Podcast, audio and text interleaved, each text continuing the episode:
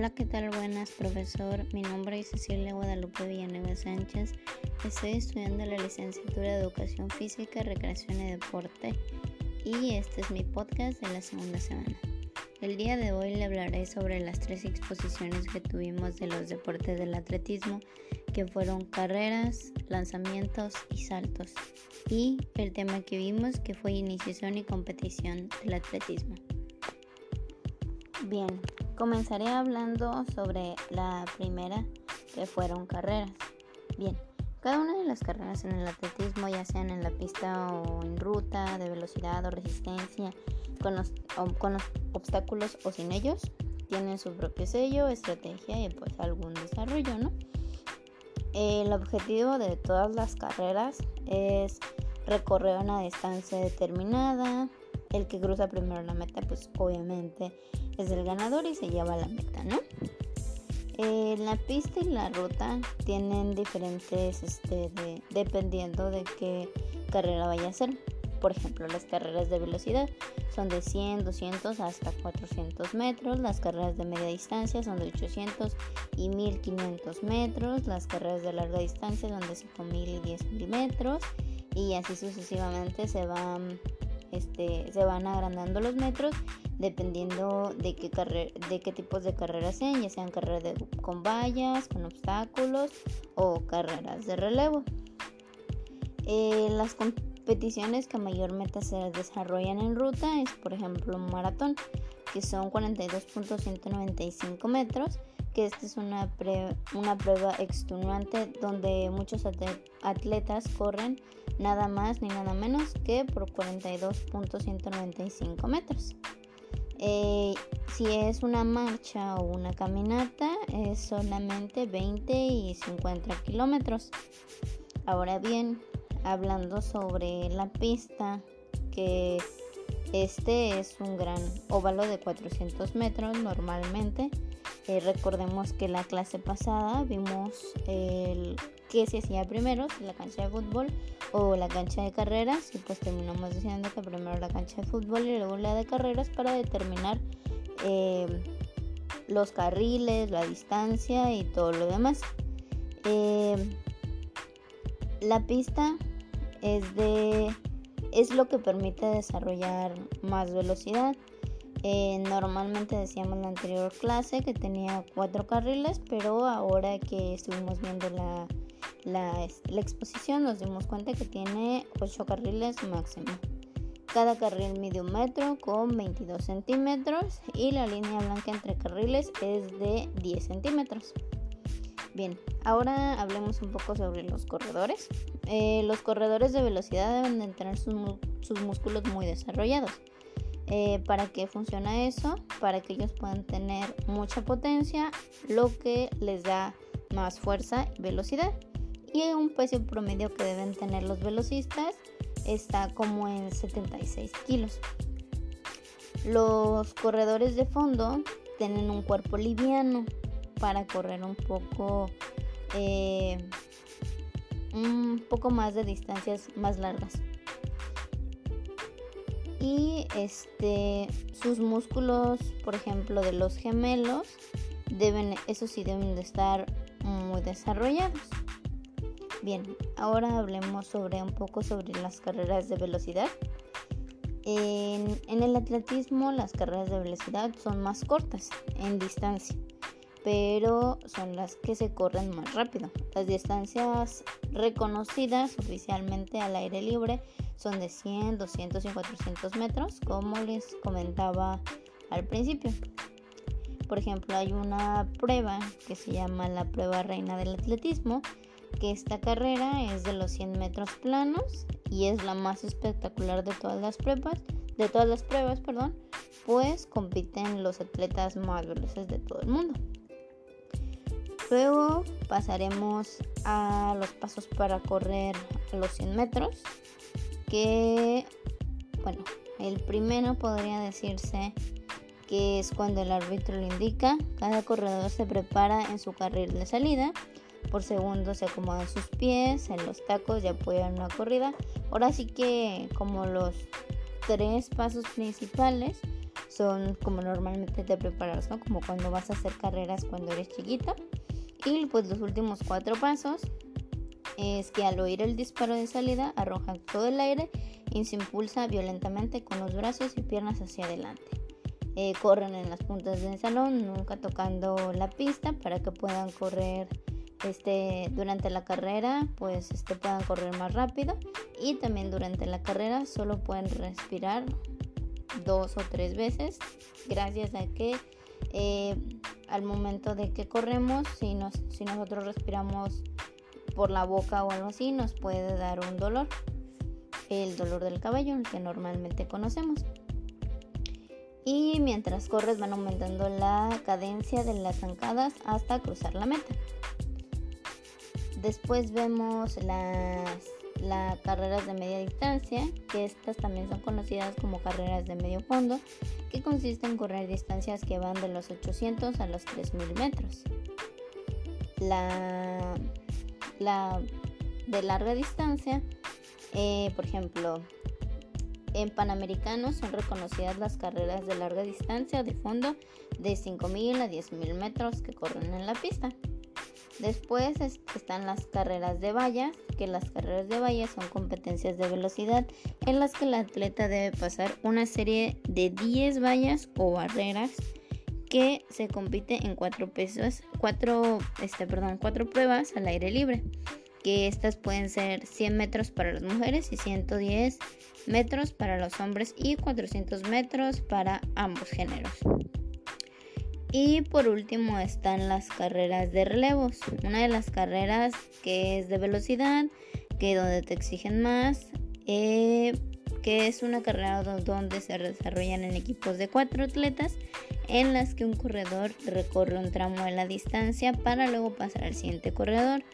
Y este llevan con ellos un tubo llamado testigo o estafeta y así sucesivamente hasta que se complete la distancia de la carrera.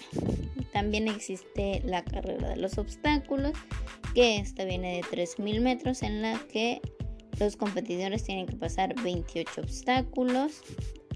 Y bueno, un dato curioso es que, por ejemplo, antes de que los tacos o los ah, arrancaderos se generalizaran, el corredor escarbaba hoyos en la pista para colocar sus pies y tener más impulso en la salida de las carreras de velocidad. Bien, ahora pasaremos a los lanzamientos. Eh, dentro de las competencias en el atletismo eh, se encuentran los lanzamientos o las pruebas. En esta los atletas que participan deben tener un gran poder de concentración y mucha explosividad. Algunas reglas básicas es que, por ejemplo, todos los atletas que compiten en cada prueba tienen tres intentos máximos para hacer el lanzamiento y los ocho mejores pasan a la ronda final donde tendrán otros tres intentos de lanzamientos para que ahí puedan definir al ganador. En estos lanzamientos existe, por ejemplo, comenzamos con el del disco. La prueba del lanzamiento del disco tiene por objetivo lanzar lo más lejos posible un artefacto pesado de la sección circular llamado disco. Eh, uno de los motivos podría decirse que se puede hacer nulo el lanzamiento de disco es salirse por la parte delantera del círculo o otra podría ser salirse del círculo antes de que caiga el disco. Eh, también existe el lanzamiento de peso.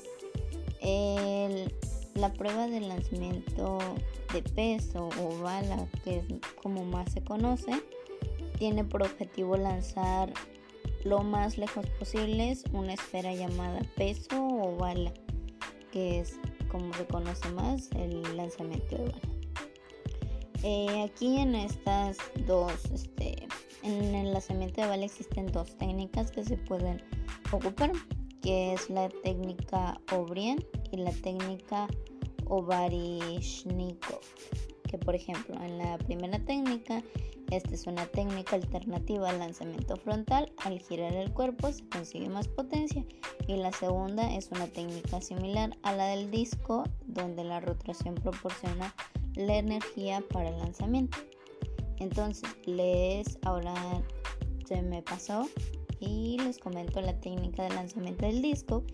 En esta técnica pues solo existe una que por ejemplo es antes de lanzar el disco eh, la concentración para repasar en la mente los pasos técnicos de seguir y la motivación personal para lograr el mejor lanzamiento son claves para una ejecución exitosa y pues esa es la forma en la que se debería de hacer, o la técnica más bien en que se debería hacer el lanzamiento de disco. Luego pasamos al lanzamiento del martillo o el martillo, que en esta prueba el martillo tiene, el lanzamiento del martillo tiene por objetivo lanzar lo más lejos posible en cada intento.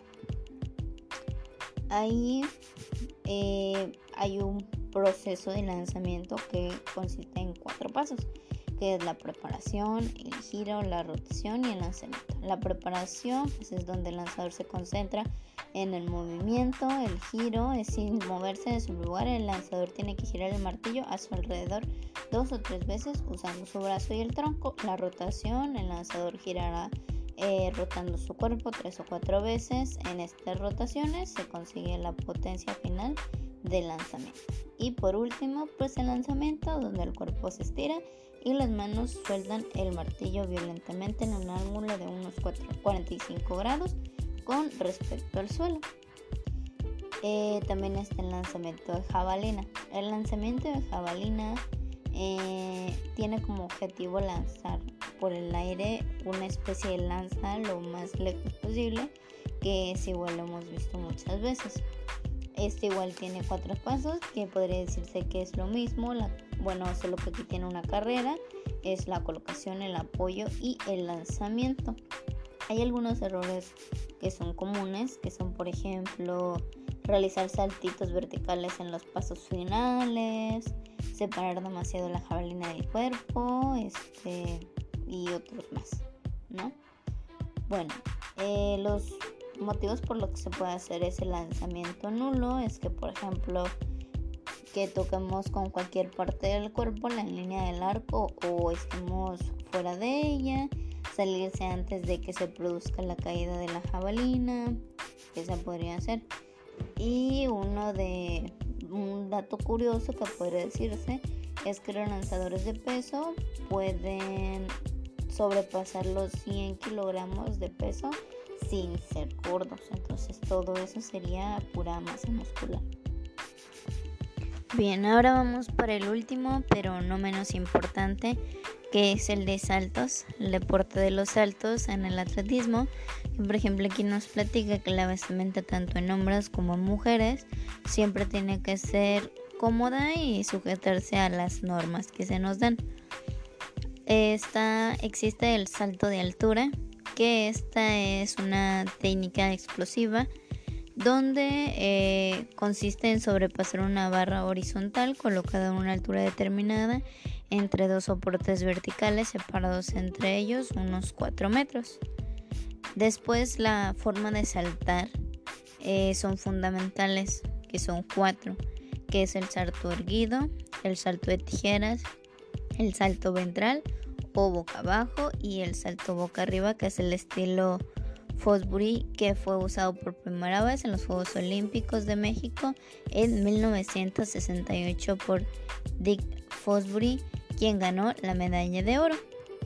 Luego está el salto de garrocha, que en este salto es una de las pruebas más técnicas del atletismo. Su objetivo es superar una barra transversal situada a una gran altura con ayuda de una pértiga que es la garrocha y que esa es flexible. Eh, antes de comenzar, el juez dirá a los 15 atletas que compiten en la final la altura a la que se le colocará el listón al inicio de la prueba y las distintas alturas que será elevado al final de cada vuelta hasta que quede solamente un atleta ganador o hay un empate para el primer lugar. en cuyo caso gana el que menos saltos nulo haya tenido. Después vemos la forma de saltar con garrocha, que, que, nos dice que el éxito de un salto depende en mucho del empuje que el saltador dé a la garrocha en el momento de hacer contacto con el cajetín, ya que esta fuerza le es de vuelta y es la que le permite impulsarse hacia arriba. Después existe el salto de longitud. Este es el salto de longitud es una prueba de atletismo que consiste en recorrer la máxima distancia posible en el plano horizontal a partir de un salto que se da después de una carrera. Eh, la clave para un buen salto es una buena carrera antes de llegar a la zona de batida, en donde los atletas llegan a desarrollar una velocidad hasta de 11 metros por segundo. La carrera es el punto esencial del salto con longitud. Bien, después seguimos con la técnica del salto de longitud. El salto de longitud se compone en cuatro técnicas, podría decirse que es la carrera, el impulso, el vuelo y la caída. También existe el salto triple, que el objetivo del salto triple es cubrir la máxima distancia posible en una serie de tres saltos entrelazados. Y también hay un dato curioso en esto, que por ejemplo el salto triple fue practicado sin impulso en los primeros Juegos Olímpicos de la era moderna. Bien, ahora pasaremos a la iniciación y competición. Eh, vimos sobre todo iniciación más que competición. Esa fue en parte de la investigación.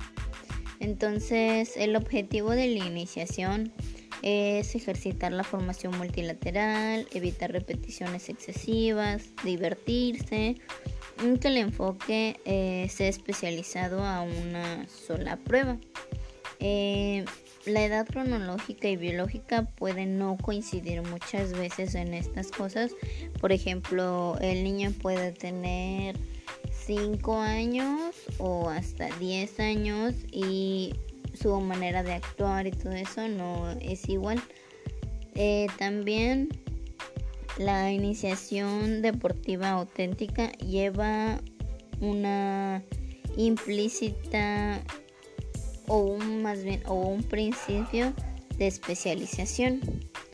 En las fases de iniciación eh, hay de 6 a 8 años, que es la predisposición deportiva, después sigue la preparación genérica atlética que es de 8 a 10 años, la preparación preatlética específica que es de 10 a 12 años y la especial, especialización atlética de 12 en adelante. En, en adelante, perdón. Y estas son como las fases sensibles de todo esto. Y ese también es sinónimo de sacrificio, tenacidad, inteligencia, rigor, etc. Y pues eso sería todo de mi parte. Espero esté bien. Hasta luego.